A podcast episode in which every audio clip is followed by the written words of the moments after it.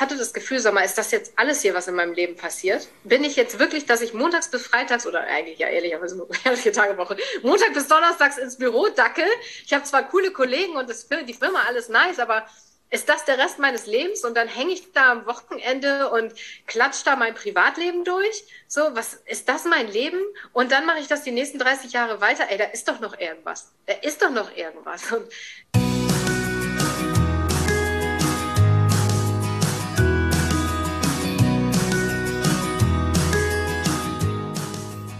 Hallo und herzlich willkommen zu deinem Lieblingspodcast Beautiful Commitment Bewege etwas mit Caro und Steffi. Und wenn du definitiv weißt, dass du anders bist und bereits jeden Tag für deine Werte einstehst, du so gerne die Welt verändern möchtest für mehr Mitgefühl, Achtung, Respekt und Liebe, du aber noch nicht so genau weißt, wie du das Ganze effektiv und mit Leichtigkeit anstellen sollst, dann ist unser Podcast genau der richtige für dich. Heute geht es um das mega spannende und absolut zeitgemäße Thema Ethical Closing. Und bei uns im Interview ist heute die fantastische Susanne, Gründerin der gleichnamigen Company. Sie ist Coach und Expertin für ethisches Verkaufen. Ihr Claim ist, lerne in nur acht Wochen, wie du deinem Kunden dabei hilfst, eine gute Entscheidung für sich zu treffen. Wow! Was für ein wichtiges Statement und damit herzlich willkommen bei uns im Podcast, liebe Susanne. Hallo Caro, hallo Steffi, freut mich, dass ich heute hier sein darf. ja, also wie Steffi schon gesagt hat in meiner Anmoderation, ist es ja ein unfassbar wichtiges Thema, äh, das Thema Verkaufen. Und da soll es nämlich heute drum gehen. Und da können wir auch direkt mal einsteigen, weil deine Firma heißt ja Ethical Closing, was in dem Fall nichts mit Klamotten zu tun hat, was bei mir immer am Anfang das Thema war. Erzähl uns doch mal, was ist Ethical Closing? Also Closen grundsätzlich ist ähm, sowas wie ein, der Verkauf von hochpreisigen Produkten und vor allen Dingen halt der Abschluss. Also das Closen ist der Abschluss von einem Deal in irgendeiner Form. Und hochpreisige Produkte ist alles vierstellig aufwärts. Oder auch, man kann auch dreistellig sagen, wenn du jetzt zum Beispiel eine Dienstleistung hast, die im Schnitt irgendwie 10 Euro kostet, dann ist es natürlich, wenn du sie für dreistellig verkaufst, auch wieder hochpreisiger als vielleicht der Durchschnitt. Aber grundsätzlich geht es wirklich um hochpreisig. Das heißt eben wirklich im vierstelligen, fünfstelligen und zum Teil auch im sechsstelligen Bereich. Und das ist ein, natürlich ein mega spannendes Thema, gerade auch für Veganerinnen und Veganer. Wir beschäftigen uns ja auch ganz viel mit dem Thema Gründen, ein eigenes veganes Business aufbauen. Und wir wissen natürlich, ja. das Thema Verkaufen ist so die Achillesferse eines jeden Veganers. Jetzt bist du ja. ja. selber auch Veganerin und hast das ja mal irgendwann komplett für dich abgelegt. Wann fing denn das an bei dir, dass du gesagt hast, ich, ich habe die Leidenschaft, anderen Menschen etwas zu empfehlen, um ihnen zu einer guten Entscheidung zu verhelfen? Ohne diese Angst zu haben, ich tue etwas Falsches oder das kann man ja nicht machen oder verkaufen ist böse, schlecht, ja. ne, ganze Thema ja. Geld. Magst du uns da nochmal mitnehmen? Ja. Wann, wann fing das denn bei dir an, dass du gesagt hast, nein, es ist total ethisch eigentlich anderen Menschen auch mit einer guten Entscheidung weiterzuhelfen? Das fing eigentlich schon in dem Moment, also ich hatte am Anfang, als ich angefangen hatte im Vertrieb, genau dieses oh, Verkaufen. Äh, wenn ich mochte niemanden sagen, dass ich Verkäuferin bin. Ich habe immer gesagt, ich mache Business Development, was natürlich genau Verkaufen ist, aber man äh, gibt dem einfach einen anderen Titel und schon fühlt man sich nicht mehr irgendwie wie so der schwierige Autoverkäufer, von dem man ja meistens im Kopf hat, wenn man, wenn es irgendwie um, alleine das Wort verkaufen klingt für viele schon so bah. Und auch Geld ist auch für viele so dieses bah. Und ich habe mich irgendwann davon gelöst, weil ich gemerkt habe, wenn jemand das Produkt, was ich hier anbiete, kauft, hat er doch ein geileres oder hat sie ein geileres, ein besseres, ein schöneres, ein leichteres Leben. Es geht ihr danach besser. Ich habe ihr doch geholfen. So, also das war, das war so, wo ich dann langsam gelernt habe, dass Verkaufen richtig geil ist. Und ich habe irgendwann mich sehr mit dem Thema Geld beschäftigt. Also ich hatte immer Geldstruggle auch. Also ich habe Geld auch immer gesagt, ah, ich brauche nicht viel Geld zum Leben oder Geld ist mir nicht so wichtig, weil man ja nicht irgendwie eklig wirken wollte, so dass man so ein Geldgierige wäre. so, aber ich habe dann gemerkt, dass irgendwann hat mir mal jemand gesagt, ähm, so richtig patzig auch, das war ein älterer Mann, der zu mir kam und meinte, Frau Kaiser, wissen Sie, wenn Sie Geld nicht in Ihr Leben äh, einladen, dann wird Geld auch nicht kommen. Und dann dachte ich noch so, ja, ich will Geld auch nicht in mein mein Leben einladen. So, ich will nicht zu den ekligen Reichen gehören. Und dann meinte er zu mir, also würden Sie das auch zu Liebe sagen? Würden Sie auch sagen, also nee, Liebe ist mir nicht wichtig, das brauche ich nicht. Oder ja, äh, ich brauche nicht so viel Liebe zum Leben. Oder was man nicht alles immer sagt. Oder Liebe wächst nicht auf Bäumen. Oder wer ganz viel Liebe hat, der ist ein schlechter Mensch. Das sagt keiner. Keiner mhm. sagt das. Aber wenn man einmal verstanden hat, dass Verkaufen und auch Geld und auch Liebe auf der gleichen Energiestrom laufen, dann, ich hoffe, das ist jetzt nicht zu, nicht zu spirituell, dann ähm, wird man auch verstehen, dass es genau das Gleiche ist. Und wir, wir tauschen ja aus. Also ich habe ein Produkt, wenn du jetzt zum Beispiel ein Business hast, ähm, hast irgendein veganes, geiles Business. Du weißt einfach, dass du mit diesem kleinen Business, egal was es ist, egal wie klein oder wie groß es ist, du schaffst Mehrwert. Sonst würdest du es ja nicht gründen. Und du gibst etwas. So, und wenn du aber etwas gibst und es kommt nichts zurück in irgendeiner Form, dann ist das so, als würden wir unser Glas leer machen. Aber wir sind ja auch, wir müssen ja auch gefüllt werden als Menschen. So, das heißt, wir geben etwas raus und es gibt, und es gibt Menschen da draußen und ich gehörte auch ganz lange dazu. Ich konnte geben und geben und geben und geben, bis ich komplett leer war. Und dann hatte ich richtig Schwierigkeiten, mein Glas wieder zu füllen.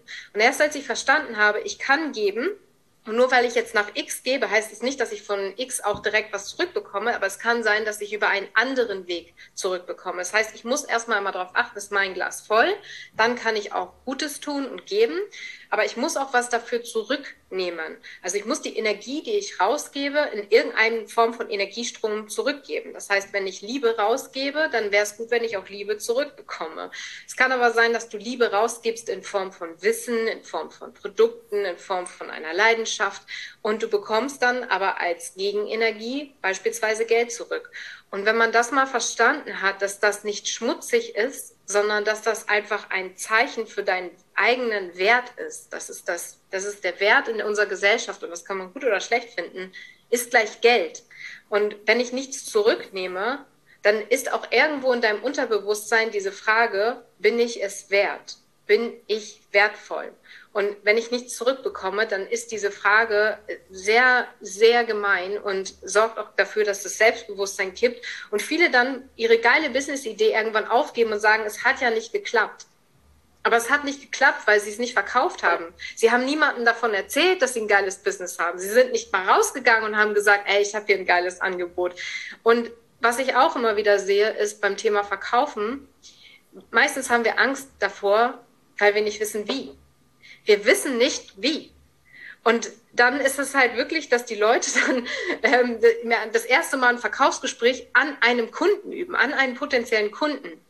So, und das ist, das ist ein so, also ich erinnere mich selber, als ich noch gar keinen Plan hatte und mein erstes Verkaufsgespräch noch in der Firma hatte.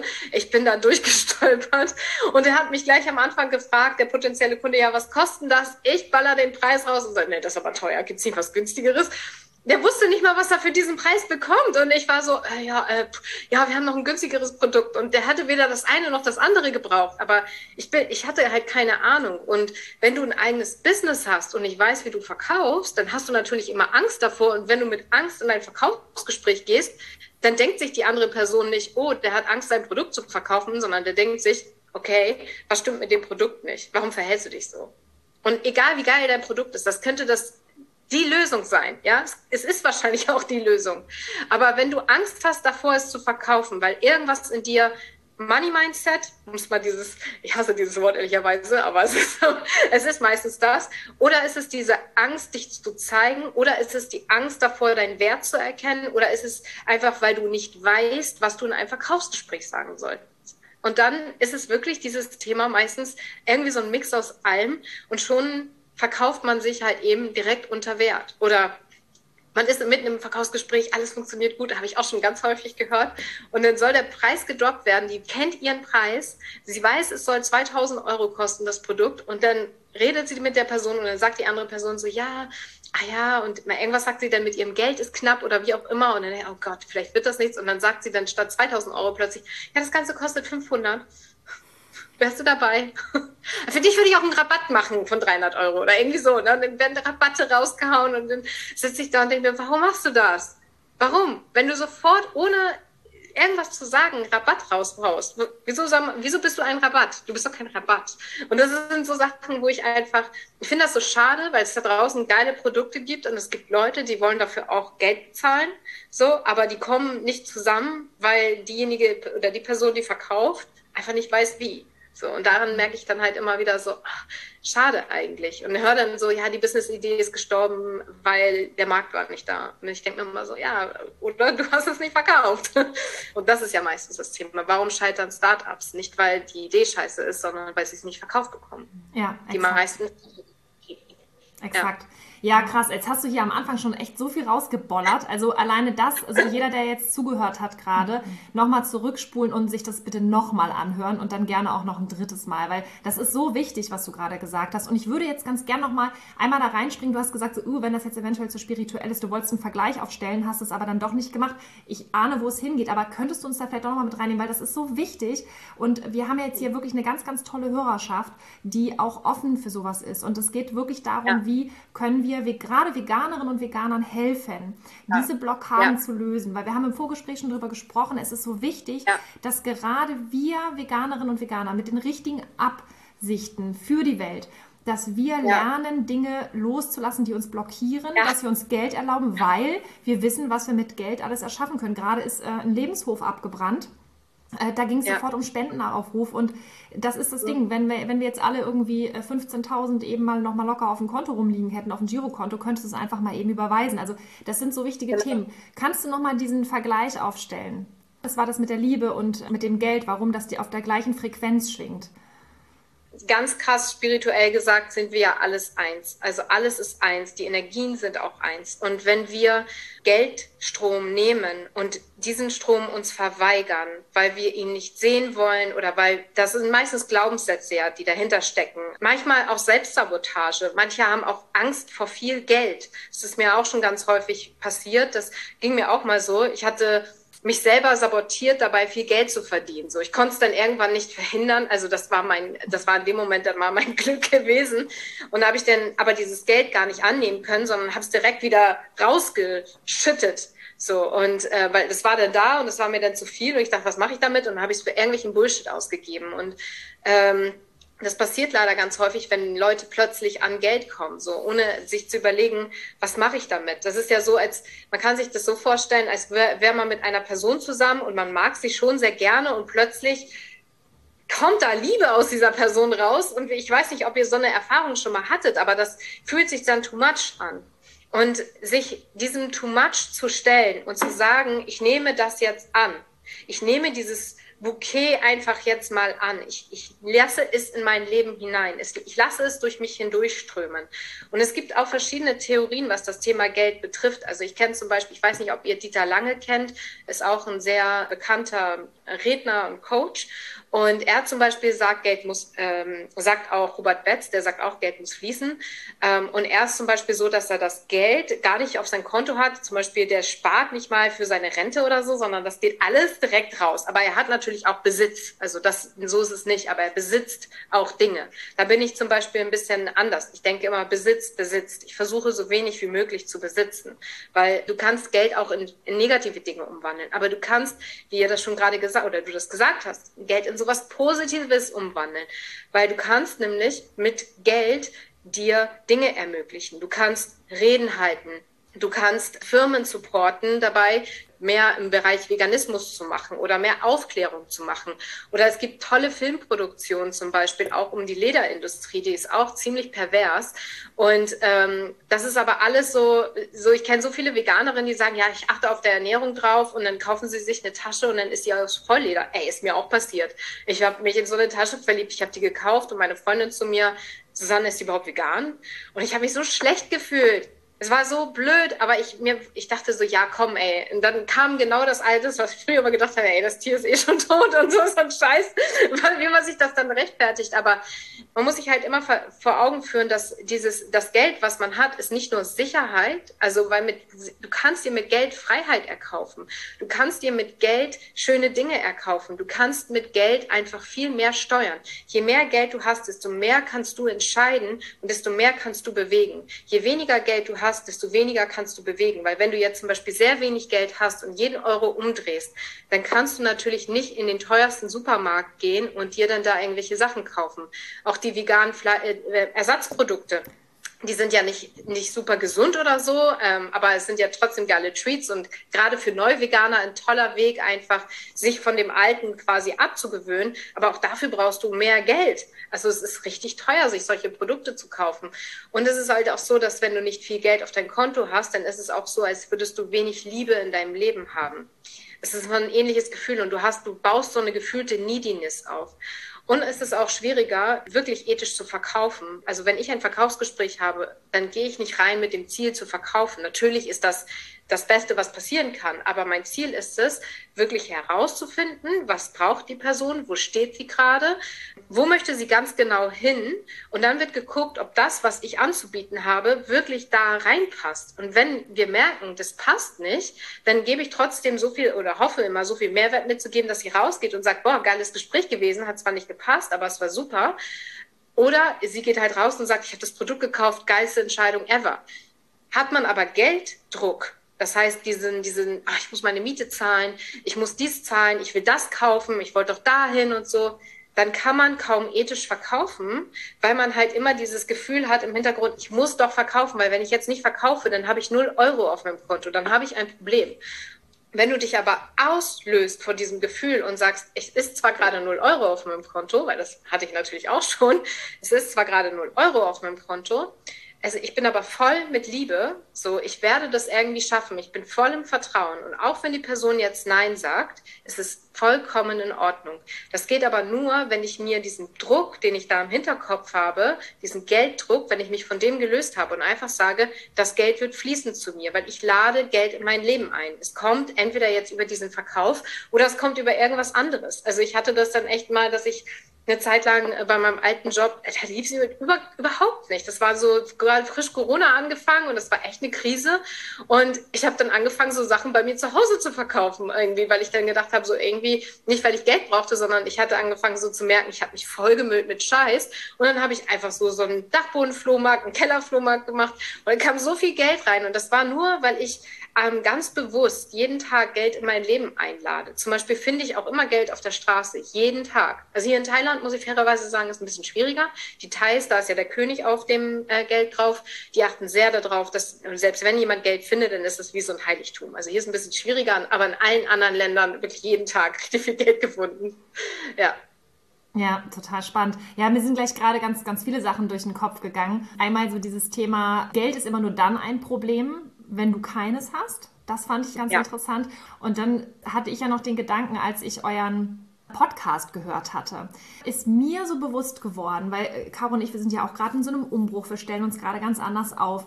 Und natürlich auch die Ängste im Außen, Corona, die, der Krieg jetzt, der ganze Wahnsinn, so, ne? Von wem werden wir hier regiert? Also diese ganzen Sorgen, die man auf einmal hat. Und was bedeutet das für mich? Und auf einmal wurde mir so bewusst, Steffi, ganz ehrlich, entspann dich mal, weil du kannst verkaufen. Und wenn du verkaufen kannst, dann ja. kannst du, kommst du immer klar. Also, ne, das ja. ist der Punkt, was du jetzt gerade sagtest, auch mit dem Flohmarkt und so, auch da diese, ne, diese Kreativität und dann zu sagen, ich komme ja. immer irgendwie zurecht. Und das ja. ist ja auch etwas, was für die Veganer und Veganer so wichtig sind. Ne? Also wir haben alle kein Problem damit, vegane Currywürste zu kaufen, den neuesten veganen Käse, das ist überhaupt kein Ding. Aber wenn du mit einer veganen ja. Dienstleistung um die Ecke kommst, die jemandem dann auch noch weiterhilft, ist es wiederum ein Problem. Ja, also das sind ja. so, so, so viele Themen, die mir jetzt auch gerade im Kopf rumspucken. Magst du da noch mal was zu sagen? Ja, total. Also einmal, ich sehe genau, was du gerade auch gesagt hast. Verkaufen ist ein Skill, der dir immer einen Job verschafft. Verkäufer werden gesucht. Vor allen Dingen muss ich auch ganz ehrlich sagen, ich weiß nicht, wie viele Herren hier zuhören, aber vor allen Dingen Frauen. Weil bei einem Mann ist immer dieser erste Hauch, der muss ich erstmal mehr beweisen. Also bei einer Frau geht man direkt von vornherein immer eher davon aus, dass sie es gut mit einem meint. Ähm, aber dann ist natürlich, musst du trotzdem dich verkaufen. Das heißt, du musst natürlich deine Kompetenz zeigen. Du musst zeigen, dass du das, was du hier verkaufst, auch wirklich dahinter stehst, verstehst und halt einfach auch die richtigen, in Anführungszeichen, also das sind auch Techniken halt eben anwenden. Du musst einfach wissen, wie stelle ich mich jetzt hier hin, wie bringe ich mein, meinem Gegenüber halt wirklich, mache ich dem klar, dass das, was ich hier habe, die, das Richtige ist. Und was auch ganz krass ist, ne, verkaufen tust du ja auch deinen Veganismus. Also das habe ich natürlich auch am Anfang komplett falsch gemacht, weil das erste Mal, wenn man so wach wird, dann denkt man sich so, warum seid ihr nicht alle vegan? Was stimmt denn nicht mit euch? So, weil man sich doch einfach denkt, das ist doch so, es ist auch logisch, vegan zu sein. Es ist, es ist auf so vielen Ebenen logisch. Es ist nicht unlogisch, es ist logisch. Und gerade dann auch mit anderen Männern oder so. Und ich habe halt gemerkt, direkt von vornherein, das macht gar keinen Sinn, wenn ich so rangehe. Und wer da eine große Inspiration von mir immer war, ist der liebe Gordon. Ähm, ich weiß nicht, ob ihr den kennt. Gordon von ähm, damals Veganes Ungesund. Mhm. Ähm, ist mein, äh, äh, mit dem habe ich zusammen studiert und Ach, ähm, ich bin auch ganz gut und ich mag ihn ja. unglaublich gerne. Und ja. ich weiß noch, als mir die ersten YouTube-Videos zugesendet hat, gesagt, Susanne, hey komm, mach mal einen Repost bei Facebook und so. Und ich dachte noch so, Veganismus, ey, was für ein Scheiß, alter Gordon, ey.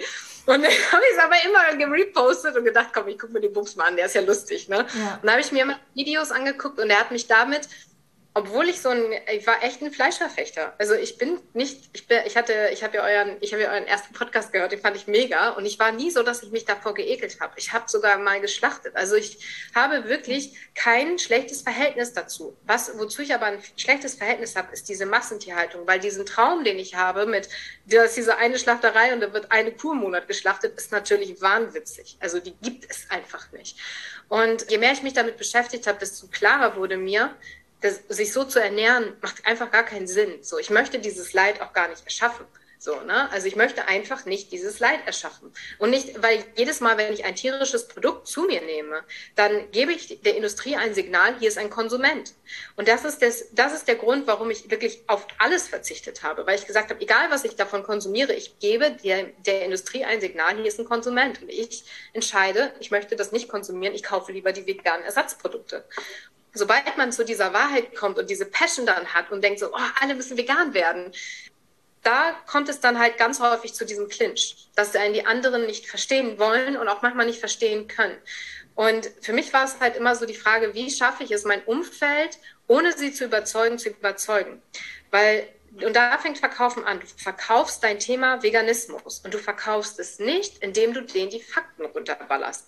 Weil jeder jeder kennt die schrecklichen Bilder, aber keiner möchte sie sich ins Bewusstsein holen und keiner möchte auf den Fingerzeig bekommen, du bist ein Killer sozusagen so, ne? Das funktioniert einfach nicht. Was aber funktioniert ist, mal zu fragen. Also eine gute, wenn du gut im Verkauf werden willst, dann stell ja Fragen. Also ein guter Verkäufer, 50 Prozent der Zeit, in die, die er spricht oder sie spricht, am Fragen stellen. 50 Prozent vom Redeanteil müssen Fragen sein, Minimum, ein absolutes Minimum. So und dann von dem Gesamtanteil im Gespräch solltest du eigentlich auch nur 30 Prozent einnehmen. So, das wäre eigentlich so, was auch realistisch irgendwo erreichbar ist. Und bei den Fragen mal herauszufinden, warum isst du denn Fleisch? Warum glaubst du, dass es schlecht ist, vegan zu sein? Die meisten Menschen verstehen vieles auf der Verstandsebene. Die finden viele Sachen einfach klar. Ja, Massentierhaltung schlecht. Ja, okay. Aber die fühlen es nicht im Herzen.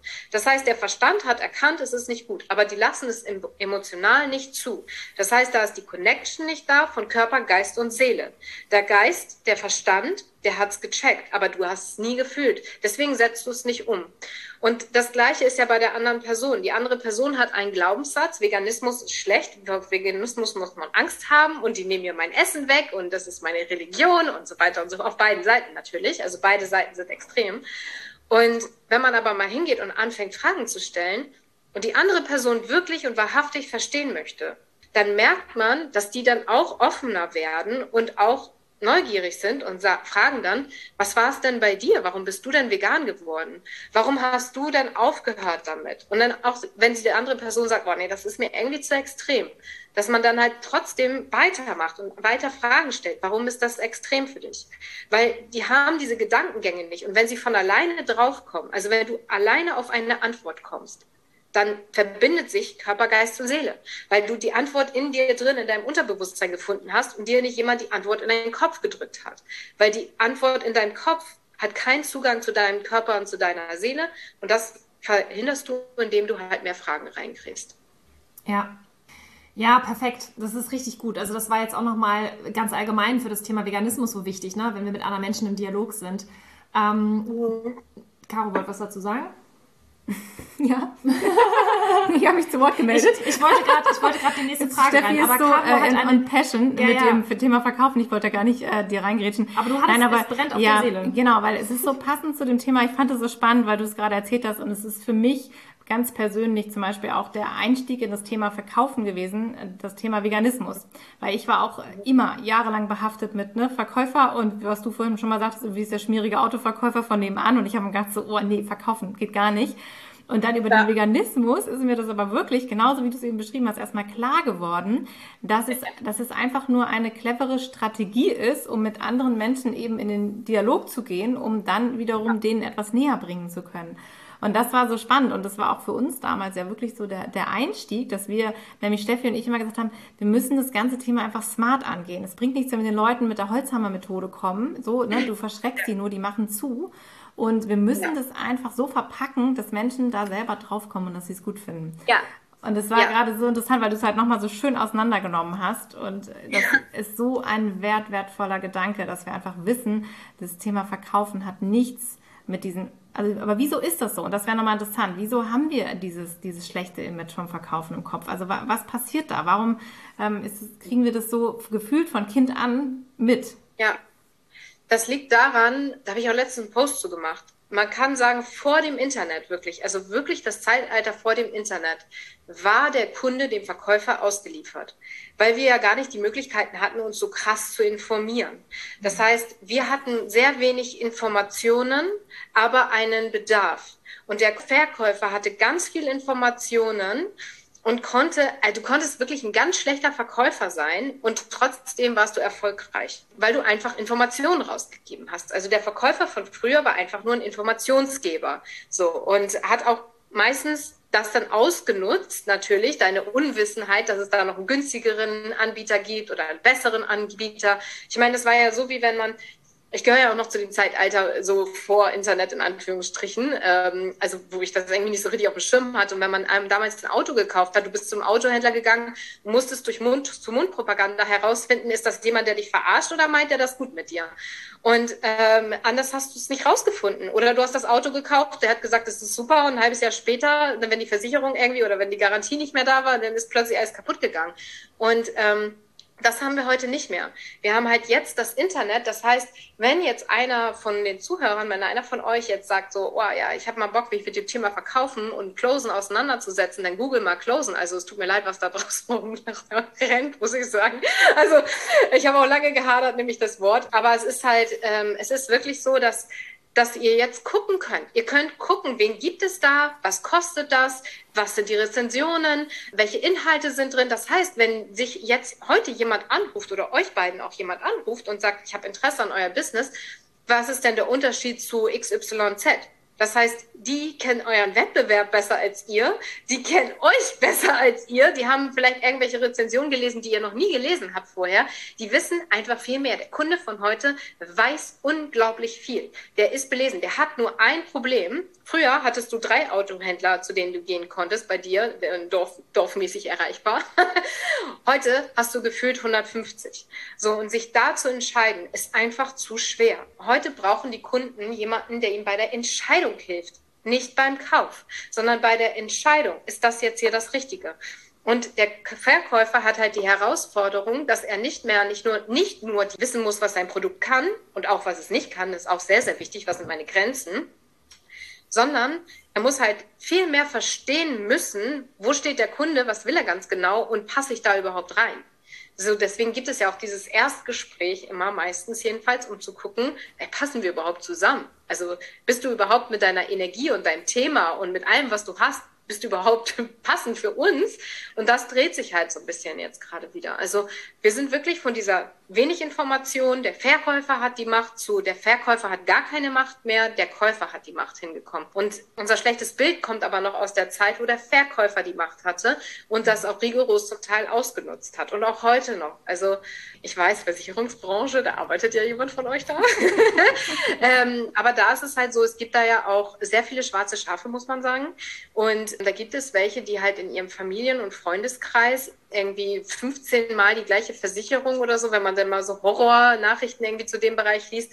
Und auch da gibt es halt wieder diese Menschen, die es halt schaffen, dir Ängste zu wecken, die eigentlich gar nicht da sind. Es gab es früher noch extremer, nur da wurde es halt nie so publik gemacht. Da hatte man immer einen Freundeskreis, dem auch mal irgendwas passiert ist. Und ey, ich habe auch schon Produkte gekauft oder auch Versicherungen abgeschlossen, die ich gar nicht brauchte, war voll überversichert. Und das ist halt immer so wirklich so, so ein Thema. Was gibt's auch bei anderen Sachen? Ne? Wie oft gehe ich irgendwie in eine Drogerie oder irgendwie Kosmetik und kaufe mir dann da vollkommen überteuerte Scheißcremes, die ich dann nie benutze und die mich den ganzen Tag im Regal anschauen. Und ich will, hätte jemand einmal zusammengerechnet, wie viel ich ausgegeben habe für die falschen Klamotten, für die falsche Kosmetik, also nur Kleinkram, Handys, Elektrogeräte, ich wette, das wären Tausende von Euros gewesen. Und das ist, finde ich, so krank, weil viele sagen immer, ja, ach nee, ich will nicht in sowas rein investieren, ich will kein Coaching machen, da weiß ich ja nicht, was ich kriege, aber haben dann ein dickes iPhone oder irgendwelchen anderen Scheiß oder in dem Jahr schon für Shoppen irgendwie fünfmal H&M insgesamt 1000 Euro ausgegeben. Und dann denke ich mir so, ja, I feel you, ich war da auch, ich weiß genau, wie sich das anfühlt, aber das ist halt nicht der richtige Weg. Und wenn man erstmal merkt, wie man sie in sich investiert, also auch da wieder Wissen in sich investiert, Geld in sich investiert, also irgendwas reinbekommt, dann, dann kommt danach der Output auch wieder raus. Und das ist halt, das ist halt crazy. So, und, aber da, da sind halt heute auch die Verkäufer von heute. Es gibt leider da draußen immer noch viele Verkäufer, die noch in der alten Welt stecken geblieben sind, die es noch nicht verstanden haben, dass der Verkäufer entscheidet. So, äh, der, der, äh, der Käufer entscheidet und nicht der Verkäufer. So, und das, das ist halt das, wo so ein bisschen dieses Dirty, Dirty Business immer noch dranhängt. Und sehr viele Menschen haben Geldglaubenssätze und finden Geld eklig. Ähm, und da kannst du dich immer fragen, wenn du jemanden siehst, der aus einem fetten Auto aussteigt oder mit einer Louis Vuitton-Tasche rumrennt oder irgendwie, keine Ahnung, gerade fünf Einkaufstaschen aus irgendeinem Luxusdesigner rauskommt, empfindest du Neid empfindest du negative Gefühle? Geht es dir damit oder hast du dann so ein, äh, das ist bestimmt ein komischer Mensch? Oder wenn du eine richtig hübsche junge Frau aus dem Auto aussteigen siehst, sagst du dann so, ja, das hat sie sich alles selbst verdient oder denkst du vielleicht was ganz anderes, was ganz unangebrachtes? Oder wenn du einen alten Mann siehst mit einem jungen Mädchen, was denkst du dann? Also was denkst du? So. Ja, da merkt man dann immer schon so, da, da klebt ganz viel. Und das hängt viel mit Verkaufen zusammen. Also Geld und Verkaufen, das, das, da sind so viele Boundaries. Und wenn man das auflöst, dann wird das alles leichter. Ja, ja, das hat das ganze Thema Glaubenssätze, ne? Also diese, diese Stories, die wir uns halt immer auch selber erzählen oder die wir uns halt erzählt haben lassen. In deinem Claim geht es ja auch darum, Menschen dabei zu helfen, gute Entscheidungen für sich zu treffen. Da würde ich ganz gerne noch mal näher drauf eingehen, weil manchmal ist es ja auch so, dass wenn man mit jemandem im Austausch ist, dass derjenige sich halt eben nicht beispielsweise jetzt für ein Coaching oder für eine Weiterbildung entscheiden kann oder für irgendwas anderes ja. nehmen wir oder auch oder nehmen wir den Veganismus, ne? Aber ich weiß nicht, ob das das Richtige für mich ist. So und dann muss man ja manchmal auch den Leuten so ein bisschen auf die Sprünge helfen und auch manchmal eine Entscheidung für sie treffen, um überhaupt mal eine Entscheidung zu treffen, entweder ja oder nein ja. zum Beispiel wie, wie wichtig das letztendlich ist. Magst du da noch mal was zu sagen?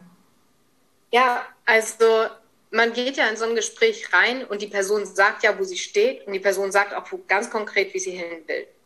Und manchmal ist denen nicht bewusst, was das Vehikel ist, mit dem sie dann dahin kommen. Und man muss ja auch ganz klar sagen, wenn man sich mal mit dem Thema Ego auseinandergesetzt hat, unser Ego will uns ja schützen. Und was mag unser Ego nicht? Veränderung.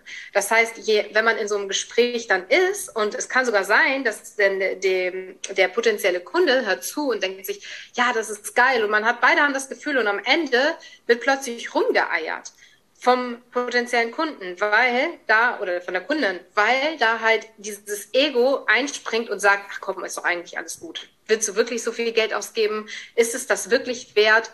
Und dann kommen die ganzen Ängste hoch, die ganzen Glaubenssätze. Das ist bestimmt Scam, das ist bestimmt Betrug, das ist bestimmt nicht real und das, ich, ich werde das bestimmt nicht schaffen.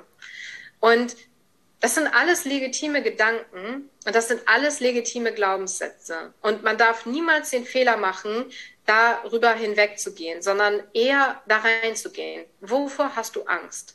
Weil manchmal hilft es denen schon, das einfach auszusprechen und zu erkennen, ah oh shit, ich habe gerade Angst. Aber nicht zu sagen, ey, ich glaube, du hast Angst, sondern zu fragen, wirklich zu fragen, wie fühlst du dich gerade? Wo stehst du denn gerade? Was ist, was ist das, was, wenn du es, wenn irgendwie verbalisieren könntest, kannst du deinem Gefühl gerade einen Namen geben? So, dass man einfach, dass wir, dass ich und meine äh, potenzielle Kundin einfach immer wissen, so, wo steht die andere Person und wovor hat sie Angst? Und die Techniken, also was du halt, bevor du in ein Verkaufsgespräch gehen musst, deswegen mein, mein Logo ist, äh, das kennt ihr noch gar nicht, aber das, ist ein Kompass und in dem Kompass ist der Chain is Life Vogel drin, weil ich ja mit äh, Chain is Life das Ganze zusammen mache und der Kompass ist so eine Art Richtwert für einen selber. Und an dem Kompass gebunden sind deine Werte, die Prinzipien, die deine Werte halt mitnehmen und auch die Techniken. Das heißt, ich kann immer in einem Gespräch mit dem Kompass innerlich fühlen, ist sie, diese Person richtig für dieses Produkt? Möchte ich mit dieser Person wirklich zusammenarbeiten? Weil das kann auch manchmal sein. Ne? Also man darf ruhig ablehnen, weil das passiert halt auch ganz viel, gerade Neucoaches, die jeden gerne reinholen wollen, um Erfahrungen zu sammeln.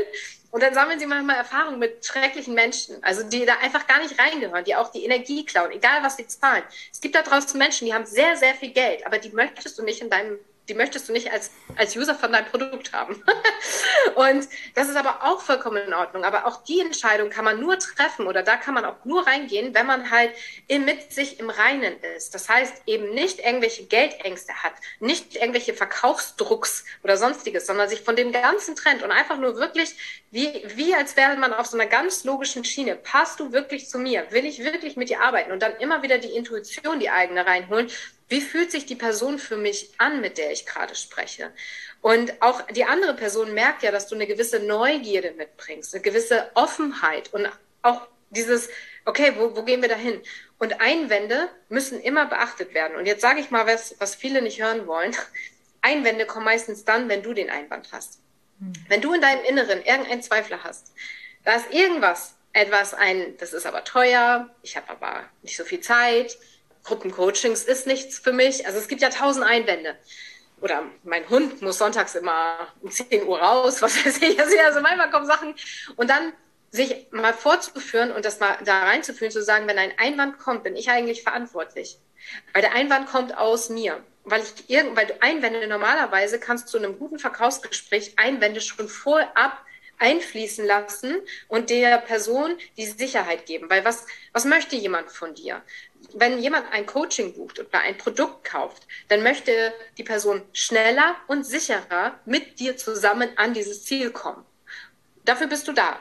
Und dieses Gefühl, dieses Gefühl von Sicherheit, du bekommst von mir die Sicherheit und es geht schneller, bekommst du bei mir. Und das will eigentlich nur der Käufer hören. Das, das ist alles, was er hören möchte. Es geht schneller und es ist sicherer. You give it to me. Und deswegen sind Einwände eigentlich, als würden sie die Sicherheit wegnehmen. Einwände klauen deine Sicherheit. So, und deswegen müssen Einwände vorab schon irgendwie mit reinfließen. Und wenn dann aber Einwände kommen, also Ängste am Ende des Gesprächs beispielsweise, dann gib denen einfach den Raum. Und das klingt jetzt immer ein bisschen komisch, weil ich es ja auch lange geübt habe, aber das ist ja genau das. Üb das einfach. Üb nicht an einem Kunden, sondern üb mit anderen Menschen, Verkaufsgespräche, dass du halt weißt, wie kann ich den Raum halten für einen Einwand und nicht mit Argumenten reinballern, so, ja, ich weiß nicht, ob ich die Zeit habe. Ach komm, du kannst doch morgens zehn Minuten eher aufstehen, dann findest du doch Zeit, oder? keine gute Einwandbehandlung. Ja, ich habe keine Zeit. Was meinst du denn mit, du hast keine Zeit? Kannst du mir mal erklären, was du damit meinst? Weil was immer das Allerschlimmste ist, und auch beim Thema Veganismus, wir gehen raus in die Welt und gehen mit Annahmen raus. Also jemand sagt, oh nee, Veganismus ist nichts für mich. Und dann denken wir gleich, dass die Person denkt, dass man deswegen Mangel hat und fangen an, ja, man hat gar nicht so viel Mangel, sondern wenn man frisch kocht, hat man eigentlich bessere, bla bla, habe ich auch gemacht. Aber das ist das interessiert die Person nicht. Vielleicht hat die andere Person wirklich irgendeine Störung, das ist, und das gibt's ja wirklich, dass sie sich einfach nicht vegan ernähren kann. So. Aber wenn wir halt so direkt, dann judgen wir die Person ähm, und die merkt auch, dass die gejudged wird und findet dich total doof und will sich nicht mehr mit dir unterhalten und dem Thema auch nicht mehr öffnen, weil sie sich direkt so überrannt fühlt. Und wenn du aber aufhörst, wenn du, egal mit welchen Menschen, also du kannst, wenn du lernst, richtig gute Fragen zu stellen richtig tief reinzugehen, in tiefe Beziehungen aufzubauen, auch mit Nicht-Veganern. So, da, weil man dann halt einfach mehr Akzeptanz füreinander bekommt und aneinander wachsen kann, weil man aufhört, eine Annahme zu treffen, du bist XY oder du denkst XY, sondern du fragst einfach mal nach. Was denkst du denn darüber? Was meinst du genau damit? Was heißt denn gelb für dich? Was heißt denn Liebe für dich? Was bedeutet dann Tierwohl? Was, was verstehst du darunter? Was siehst du, wenn du Fleisch isst? Was spürst du, wenn du Fleisch isst? Wie geht es dir, nachdem du das gegessen hast? So, sag nicht, fühlst du dich da nicht noch auch schlecht? Mach keine Prediction, sondern frag mal nach.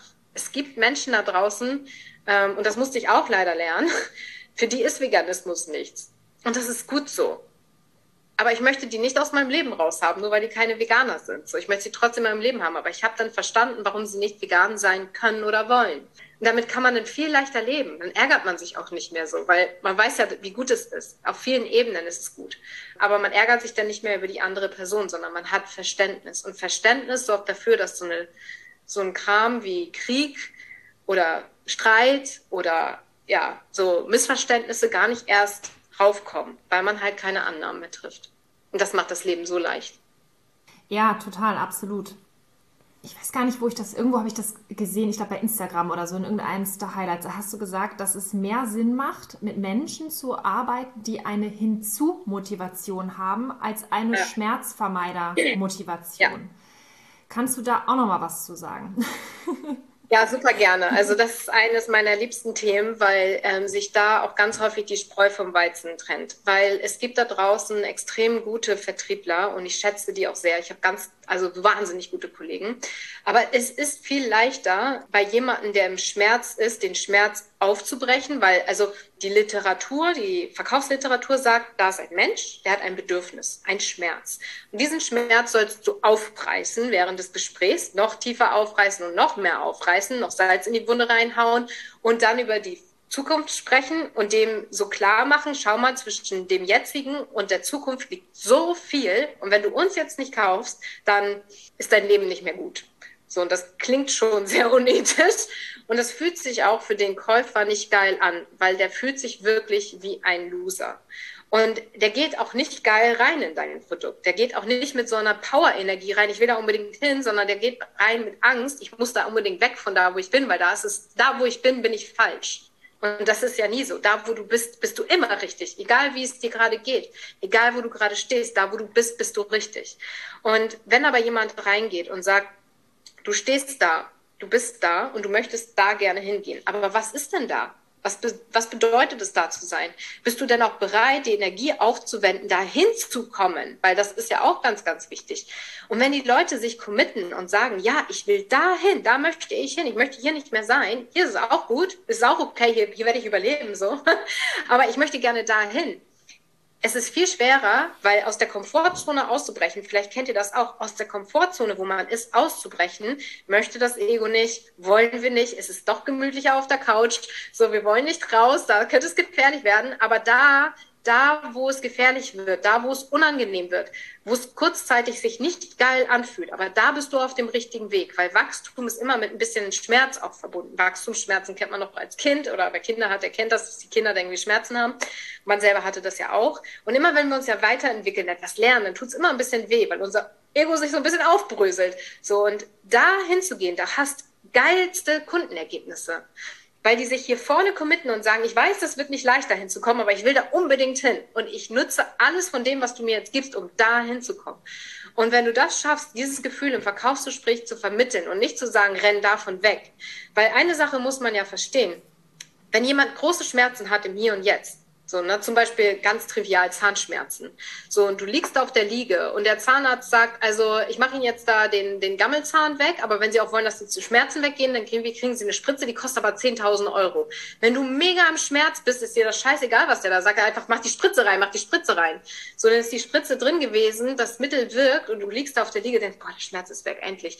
Und dann fällt dir auf, was du gerade gekauft hast eine Spritze für 10.000 Euro for, for real. So, und das ist der Moment, wo die Leute ihren Kauf regretten, wo die sagen, scheiße, warum habe ich das gekauft? Und dann kommt auch Scham hoch, weil man sich denkt, ich habe mich verarschen lassen, weil ich so sehr im Schmerz war. Und diesen Kunden wirst du nie wiedersehen. Der wird auch nicht gut über dich reden. Wenn du Glück hast, wird er dich im Internet nicht bewerten. Wenn du Pech hast, wird er es machen. Aber es ist halt wirklich dieses Thema, wenn du jemanden hast, der im Superschmerz ist. Ein Mensch, der im Superschmerz ist und übrigens auch in der absoluten Euphorie. Das sind die beiden, mit denen du keine Geschäfte machen willst. Weil sobald die Euphorie abklingt, sobald der Schmerz abklingt und sie wieder in ihrer Komfortzone sind, sind sie überhaupt noch bereit, aus ihrer Komfortzone auszubrechen. Und da ist die Frage mal gut, mal angenommen, ich könnte deinen Schmerz wegschnippen. Der ist jetzt weg. Würdest du denn das Coaching immer noch buchen? Würdest du das Produkt immer noch kaufen? Wärst du immer noch hier? Würdest du da immer noch die Spritze nehmen? Und dann sagen sie meistens, nee, würde ich nicht. So, und dann weißt du, dass das nicht der richtige Kunde ist und dass das auch nicht das richtige Produkt in dem Moment ist, sondern erst dann, wenn der Schmerz weg ist. Dann kannst du mit den Leuten reden und dann, oder der, die Euphorie weg ist und dann sagen, okay, jetzt bist du bereit, eine Entscheidung zu treffen? Bist du bereit, aus deiner Komfortzone auszutreten? Weil im Schmerz und in der Euphorie sind die eh aus, out of the Komfortzone. Ja, krasser Punkt. Also das fand ich jetzt auch nochmal richtig heftig. Aber ganz ehrlich, ne, wie viele Leute bleiben da noch übrig? Das sind viele. Ja, viele. Also ja. ähm, das ist, es ist schwierig. Also wir haben ja auch ein Mentoring-Programm, wir haben den Löwinnen-Club mit Frauen, hm? also wir haben auch einen Mann dabei, aber die meisten sind Frauen, äh, die hm? halt ähm, natürlich auch diesen Schmerz hatten, sagen wir jetzt mal Weltschmerz wegen dem Veganismus, die aber diese Euphorie schon in sich haben, etwas dagegen zu tun und dass es dann der Welt hm? und ihnen selber besser geht. Und ja das sind wenige. Ja, jetzt können wir natürlich sagen, okay, Reichweite und so, aber es ist wirklich, mhm. es sind wirklich wenige. Die, die wir haben, sind mega und wir lieben die. Also das ist die, die geilste Community, mhm. mit denen kannst du richtig geile Scheiße ja. machen und die drehen auch alle am Rad, ne? Aber es ist nicht so, dass wir den krassesten Zulauf haben, sondern es ist immer wieder so, dass die ja. Leute sagen, ich weiß nicht, ob das das Richtige für mich ist. Und das sind halt genau diese Punkte. Und dann sagen wir aber, okay, entweder es tut, tut noch nicht so weh, ja, also der Schmerz ist nicht groß genug, oder der wirklich, der echte Wunsch der Veränderung ist nicht groß genug. Und das ist zum Beispiel so ein Punkt, und da möchte ich jetzt auch gerne mal mit dem Finger in die Wunde reindrücken. Äh, wir Veganerinnen ja. und Veganer, wir gehen auf jede Demo, schreien uns äh, die Seele aus dem Leib, heulen die Nächte durch, ne, sind völlig fertig wegen dem und sagen, es muss aufhören, es muss aufhören, es muss aufhören. Aber die Frage ist, wie groß ist wirklich der Wunsch nach einer Veränderung, wenn du nicht bereit bist, bei dir selbst anzufangen? Ja, und das ist halt genau dann nicht euer Kunde, das ist schon mal das eine und das ist geil, weil wenn ihr so eine Person hättet, das ist jemand mit, ähm, das ist jetzt mega hart, wenn ich das sage, das weiß ich auch und ich war selber da. Es ist Opfermentalität. Alle anderen müssen sich ändern, aber nicht ich. Alle anderen müssen aufhören, tierische Produkte zu essen. Ihr seid alle grausam, ihr seid alle scheiße, ihr seid alle gemein. Ich erhöhe mich auf einen, auf ein Podest. Ich bin besser als ihr alle. Und ich schaue auf euch herab ihr müsst euch alle ändern. An mir muss sich nichts ändern. Ich bin perfekt. Und das sind auch Leute, die haben, die will man nicht in sein Coaching haben. Und ich, ich, ich, ich sag das so, weil ich da selber war. Ich, hab, ich war auch da und dachte so, ey, was stimmt mit euch allen nicht? So, ich bin was Besseres. Ich muss lachen, weil das einfach lächerlich ist. Aber wenn man das mal für sich erkennt, dass man so denkt, dann kannst du auch plötzlich, wenn du merkst, ich bin genauso wie jeder, der Fleisch isst. Ich habe auch meine Fehler. Ich bin nicht fehlerfrei. Weil es ist, es stimmt schon, wir müssen auf Dinge hinweisen, aber die Demonstrationen schrecken die Fleischesser ab und ich kann leider aus Erfahrung sprechen, ich kann mir da keine Krone aufsetzen, sondern ich habe manchmal solche Demos gesehen und mir gedacht, so ist das, ist, warum macht ihr das? Und dann bin ich echt, ich wollte eigentlich gerade vegan essen gehen und habe dann Fleisch gegessen. Aus Prinzip. Und das ist natürlich auch dumm, also das ist mir schon so durchaus klar, aber damals war ich halt einfach noch so dieser, und deswegen verstehe ich jeden, der bei Veganismus sofort auf die Bremse geht und sagt, ey, ihr geht hier gegen mein, meine Identität als Fleischesser, was ja auch schwachsinnig ist. Aber da, damit hilft man halt niemanden. Damit hilfst du niemanden. Und das sind, das sind auch nicht die, die, die du als Kunde haben willst. Und was sie nicht haben, nicht der Schmerz ist nicht groß genug, sondern der Notwendigkeit. Das sind zwei komplett verschiedene Paar Schuhe. Weil, wie gesagt, jemand, der im totalen Schmerz ist, der kann nicht klar denken, weil dann ist dein Hirn benebelt. Das wirklich nicht, du bist nicht in der Lage, wenn du im totalen Schmerz, also wer mal, ich, ich hatte 2020 so kranke Zahnschmerzen, ich habe ich hab wegen Sachen geheult, wegen den heul ich nicht. Ich, ich, ich konnte nicht nach, nicht eine Sekunde denken. So, wenn mich jemand irgendwas erzählt hat, ich saß da und ich dachte so, was ist mit mir falsch? Und deswegen, wenn man körperlich merkt man es noch mehr, aber wenn du auch mental im Schmerz bist, der Schmerz darf niemals so groß sein. Der Schmerz, es ist immer ein bisschen Schmerz da, weil du möchtest ja auch was ändern. Also wir wollen ja auch raus da. Aber manchmal wollen wir auch nur raus, weil es da, wo wir sind, es ist langweilig. Das ist viel geiler, wenn den Leuten langweilig ist da, wo sie sind. Oder das Gefühl haben, das ist auch so dieses, es ging mir auch damals so. Ich hatte das Gefühl, sag mal, ist das jetzt alles hier, was in meinem Leben passiert? Bin ich jetzt wirklich, dass ich montags bis freitags oder eigentlich ja ehrlicherweise vier Tage Woche, Montag bis Donnerstags ins Büro dackel? Ich habe zwar coole Kollegen und das, die Firma alles nice, aber ist das der Rest meines Lebens und dann hänge ich da am Wochenende und klatsch da mein Privatleben durch. So, was ist das mein Leben? Und dann mache ich das die nächsten 30 Jahre weiter. Ey, da ist doch noch irgendwas. Da ist doch noch irgendwas. Und, und dann war, war ich auch bereit, wirklich Geld auszugeben. Und mein erstes Mentoring, das war ja das auch mit Misha, das hat richtig wehgetan im 1 zu 1 das hat richtig wehgetan, ey. Vor allen Dingen, weil ich nicht mehr, also ich konnte schon ein bisschen besser mit Geld umgehen, aber noch nicht so optimal. Und ähm, das war, das war brutal schmerzhaft. Aber in dem Moment, wo ich so viel Geld ausgegeben habe, habe ich gesagt, also da will ich jetzt aber als recht, dass das was wird. Und ich habe mich noch nie so angestrengt.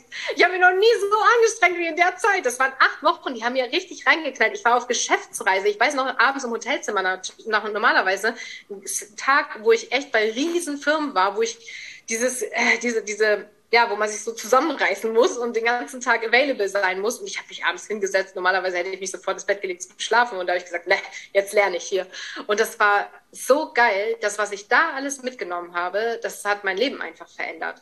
Und seit ich das verstanden habe, da war aber nie Schmerz bei mir wirklich. Also wer da versucht hätte, mir einen Schmerz einzureden, hätte ich gesagt, sag mal, ich habe das beste Leben. Was willst du von mir? ähm, und von daher, das muss man halt selber erkennen. So, man muss erkennen, da ist eine Notwendigkeit. Und für die Notwendigkeit die Frage zu stellen, seid ihr das, das richtige Produkt? Und lieber wenig geile Kunden haben, als viele, wo man sich denkt, so, oh Gott. Oder wenn einmal der Gedanke kommt bei einem eurer Kunden, oh Gott, den will ich nicht oder die will ich nicht, dann nee. Ja. ja, das ist super spannend. Also du haust ja echt einen Knaller nach dem nächsten raus. Also äh, mit einer meiner Lieblingsfolgen weiß ich jetzt schon. Ich finde es wirklich großartig. Ich liebe das Thema ja auch ich finde es äh, fantastisch. Das ist zum Beispiel auch einer der Gründe, äh, Gründe, um jetzt auch mal aus dem Nähkästchen zu plaudern. Aber es ist auch der Punkt, wo wir gesagt haben, wir werden definitiv auch spätestens 2023 unsere Preise verändern müssen, um ja. einfach auch dort ja. Weichen anders zu stellen. Weil das ist genau, was du gesagt hast, mit den wenigen Menschen richtig Großes bewegen. Da hast du einen viel ja. größeren Hebel, als wenn du versuchst, ich sag mal, die Masse zu bewegen oder viele irgendwie zu motivieren. Du gehst selber dabei drauf, du hast keine Freude und die Ergebnisse sind nicht äh, entsprechend. Ne? Also je, je höher das Investment, umso krasser die Ergebnisse. Ja. Kannst du das unterschreiben? Ja. Ja, 100 Prozent. Ja. So, das kann ich auch wirklich so unterschreiben. Und ähm, ich finde, also es gibt auch Grenzen, muss ich sagen. Ähm, es gibt da draußen so ein paar Coachings, die ich, äh, oder Coaches, auch die ich beobachte, die halt sechsstellige Beträge auch verlangen für ihr Coaching. Und da weiß ich nicht, ob das nicht too much ist. Und da kann es aber auch wieder, muss ich auch ganz ehrlich sagen, vielleicht ist es wieder auch meine Blockade. Vielleicht bin ich Blockade. So, ne? Vielleicht ist es das wert. Das kann ich nicht bewerten. Aber jede Person, die da zu dieser anderen, zu diesem Coach in das Coaching geht, bis jetzt habe ich nur Positives gehört. Und wenn es funktioniert, ey, krass. Aber ich weiß nicht, ob sechsstellig wirklich das Richtige ist. Also da bin ich so ein bisschen so zwiegespalten. Vierstellig, fünfstellig finde ich vollkommen in Ordnung. Auch je nachdem, was du an Mehrwert lieferst. Das muss natürlich auch dahinter stehen. Ne? Du kannst nicht irgendeinen irgendein Preis für irgendwas raushauen, sondern da muss halt schon wirklich auch Mehrwert denn dahinter stehen. Aber man muss auch ganz klar sagen, der psychologische Effekt ist, wenn du ein günstiges Produkt hast, wird eher darauf geguckt, was bei dir so alles nicht so geil ist. Hast du ein hochpreisiges Produkt, dann des, unser Verstand, also wir verkaufen mit, wir kaufen mit den Emotionen, wir rechtfertigen mit unserem Verstand. Und unser Verstand sucht bei einem Hochpreisprodukt überall danach, was geil ist. So, zum Beispiel, um auch da aus dem Nähkästchen zu sprechen, bei Chain is Live, das war damals noch die erste, ähm, die, die Vision 1.0 da waren Rechtschreibfehler in der Präsentation. Aber ehrlich, ich habe darüber gelacht einfach. Ich war, mir überhaupt nicht, fand ich überhaupt nicht schlimm. Und dann hat Misha irgendwie vor der Wand gestanden und dann da, das kann man gar nicht lesen und so. Aber ich habe das nicht eine Sekunde gejudged. Ich fand es nicht eine Sekunde falsch, sondern ich habe da so viel Geld für bezahlt. Ich habe einfach gedacht, so ja, das ist voll geil, was ich hier bekomme. Und jetzt mit der Vision 2.0, die die da haben, denke ich mir noch so, ja krass, ne? ist noch krasser. Und, ähm, und deswegen, also das da darf man, und da auch zum Thema Perfektionismus, das hatten wir in unserem Vorgespräch ganz kurz angeschnitten, Frauen neigen ja immer zu Perfektionismus, ich kann erst rausgehen, wenn es so und so perfekt ist. Nein.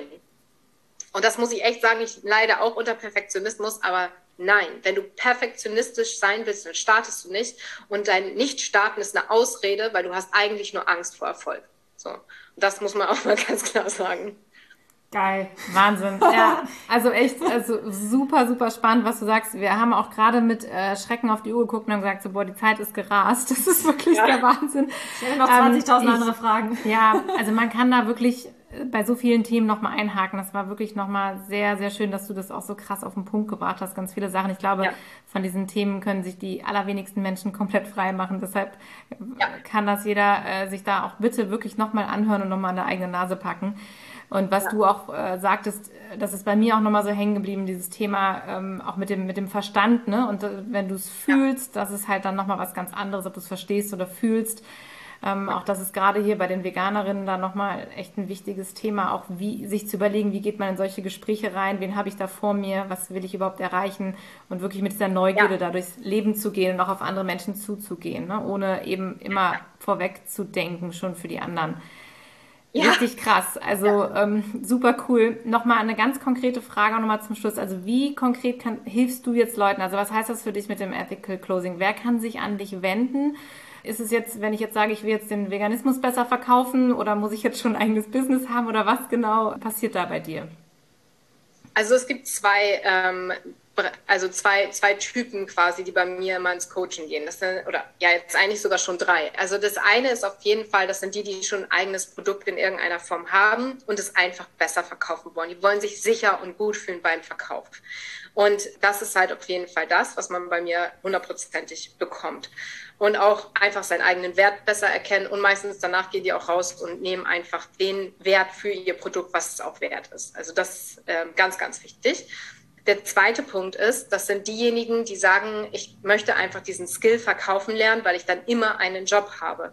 Und es gibt auch einige, und dazu gehöre ich ja auch, das ist aber aus Versehen passiert, muss ich auch dazu sagen, ein anderen Mal, dass ich ortsunabhängig arbeiten, dass man sagt, ich möchte einfach, wenn ich morgen früh aufwache, sagen, ey, ist Wetter hier die nächsten zwei Wochen nur Regen, ich setze mich ins Auto, ich setze mich in den Flieger, ich mache was auch immer und fahre dahin, wo ich hinfahren möchte und bin da, wo ich sein möchte und lass mir nicht von jemandem vorschreiben, wo ich zu sein habe. Und das kann man mit dem Skill Verkaufen perfekt machen. Also wie gesagt, Verkaufen da draußen suchen so viele Leute, gute Verkäuferinnen und Verkäufer auf Freelancer-Basis. Es ist wahnsinnig lukrativ, muss muss ich dazu auch einfach mal sagen. Also es ist nicht ungewöhnlich, einen guten vierstelligen, fünfstelligen Betrag im Monat zu verdienen. Also du verdienst jetzt keine 50, 60.000 Euro, da mal gleich Disclaimer, ne? Das erzählen auch manche Leute. Aber du kannst echt wirklich einfach fünf bis 12, 15.000 Euro verdient. So, ähm, das hast du nicht direkt nach acht Wochen. Auch da, ne, das ist natürlich ein Hin, Hin, Hinweg, aber man kann es halt auch perfekt nebenbei, nebenberuflich lernen. Deswegen ist es halt auch sehr geil und sich dann peu à peu trennen. Das habe ich dann ja auch so gemacht, auch wenn ich schon lange vorher im B2B-Vertrieb war. Es ist trotzdem nochmal was anderes, wenn man an einen Endkonsumenten, der sein eigenes Geld quasi investiert, verkauft. Und ähm, das lernst du dann halt auch eben diesen Skill jederzeit ortsunabhängig arbeiten zu können und auch nicht viel Zeit zu investieren. Ich selber habe eine 10-Stunden-Woche. Ähm, ich kenne aber auch einige, die machen so mit 10 bis 20 Stunden dann eben ihre fünfstelligen Monatsumsätze. Das ist, halt, das ist wirklich das ist wirklich sehr nett. Und ähm, die letzten sind diejenigen, die einfach sagen, sie wollen sich selber besser verkaufen. Sie wollen einfach selbstsicherer auftreten. Sie wollen tiefere Beziehungen haben. Sie wollen mit anderen Menschen einfach viel leichter in Kontakt kommen und nicht immer in diesen, diese Gegenstand und diesen Widerstand ranballern und sagen halt, nee, ich möchte einfach mal lernen, mich selber zu verkaufen. Meine, und das kann dann auch, dich selber verkaufen, kann eben auch deine Überzeugung sein. Wie kann ich meine Überzeugung verkaufen, ohne Fakten auf den Tisch zu holen? Weil die Fakten kennt jeder. Und das ist halt, das sind eben diese drei Gruppen und die ersten beiden sind so die Hauptgruppen, muss man sagen. Und äh, jetzt die dritte Gruppe wird immer mehr. Also dieses Lernen, sich selber zu verkaufen. Und ähm, ich starte die nächste Runde jetzt am 12. Juni. Also ich starte ungefähr alle zweieinhalb Monate. Vielleicht auch nochmal ganz spannend. Und ja, und diejenigen, die zugehört haben, das schreiben wir nicht in die Show Notes. Das heißt, wer bis zum Ende dran geblieben ist und sich jetzt bewirbt, der bekommt auf jeden Fall einen Rabatt von 10 Prozent. Das ist sehr viel. Ich gebe normalerweise gar keinen Rabatt. Ähm, das ist jetzt wirklich exklusiv hier für diese Community, weil ich weiß, hier sind sehr viele Frauen. Auch wenn sich jetzt ein Mann aus der Community bewirbt, er darf gerne auch sich an diesen Rabatt ergötzen. Ähm, es gilt jetzt auch hier nur für euch. Okay. Das ist super toll. Dann, Dankeschön. Genau, für, für das äh, Coaching oder für das Mentoring, was dann ab dem 12. Juni beginnt. Also wir limitieren das dann genau. auf diese, genau. Genau, okay. die müssen sich melden ja. bis äh, Ende, was haben wir jetzt, April? Bis, bis wann kann man es buchen? Genau, bis wann kann man es buchen? Also man kann es wirklich bis zum 12. Juni kann okay, man es buchen. Angebot steht Perfekt. bis dahin, ja? Mega. Bis, bis, 10 Prozent, ja. Geil, super. richtig, richtig geil. Wow. Also ja, ja, also es war wirklich richtig krass. Also ich, äh, ich bin Hammer. total on fire. Also mhm. ich bin total in Love mit dir. Du hast es, du ja. toll, richtig toll. Auch ihr konntet sie jetzt ja nicht sehen. Also sie strahlt, sie sieht gut aus. Es ist einfach, es war wirklich eine Freude dieses Interview. Und wir werden auf jeden Fall gleich mal einen Screenshot machen. Genau. Aus das Thailand heraus. Da bin ich ja auch total genau. neidisch. Und mach ähm, nochmal im Licht an. Ja, mach. machen. Und äh, das Ding ist, ja, wenn du jetzt gerade zugehört hast und hast gesagt gesagt, so wow, ich fand es richtig, richtig geil. Also dann nutz unbedingt dieses Angebot. Ja, also wir haben jetzt ganz viel darüber gesprochen, was bringt dich nach vorne, was nicht, warum zögerst du, äh, was kann dahinter stecken. Und äh, wenn du die Folge jetzt gehört hast, ja, hör sie dir einfach nochmal an, weil da waren so viele wichtige Dinge dabei. Also alleine dieser Gratis-Content, das muss man ja auch immer mal wieder sagen. Ja, zieht euch das ein paar Mal öfter rein und jeder Mensch da draußen, wo du sagst, der könnte das genau so gebrauchen wie ich gerade. Mir hat das gut getan. Ich möchte das ähm, weitergeben. Teil diese Podcast-Folge, damit die ganze Welt was davon hat. Ja. Ja, Susanne, an der Stelle wirklich ganz, ganz herzlichen Dank. Wie gesagt, wir sind ich bezaubert. Es war richtig toll. Ja. Danke. Und wie immer ist es ja bei uns im Podcast, dass unser Gast das letzte Wort hat. Und das möchten wir dir natürlich jetzt auch überlassen. Ich sage einfach nur Danke, auch einfach mal, dass ich das zahlen konnte. Es ist für mich wahnsinnig wichtig, nicht nur, dass dieser Veganismus groß wird, sondern halt auch das ethisches Verkaufen und Verkaufen halt endlich wieder raus aus der dirty, dirty Ecke kommt und endlich auch wieder im Licht stehen kann und dass jeder Mensch, der ans Verkaufen denkt, einfach daran denkt, wie geil, ich kann wieder jemandem helfen. Und danke, dass ihr mir dafür die Plattform gegeben habt. Also es war ein super schönes Gespräch. Ich hoffe wirklich, dass es ähm, einigen Zuhörern und Zuhörern hier geholfen hat. Und ja, bewirbt euch gerne. Es gibt auf jeden Fall erstmal nur Gespräche. Das heißt, äh, man kann gar nicht Click and Buy machen, sondern ihr müsst einmal vorher mit mir sprechen. Danke.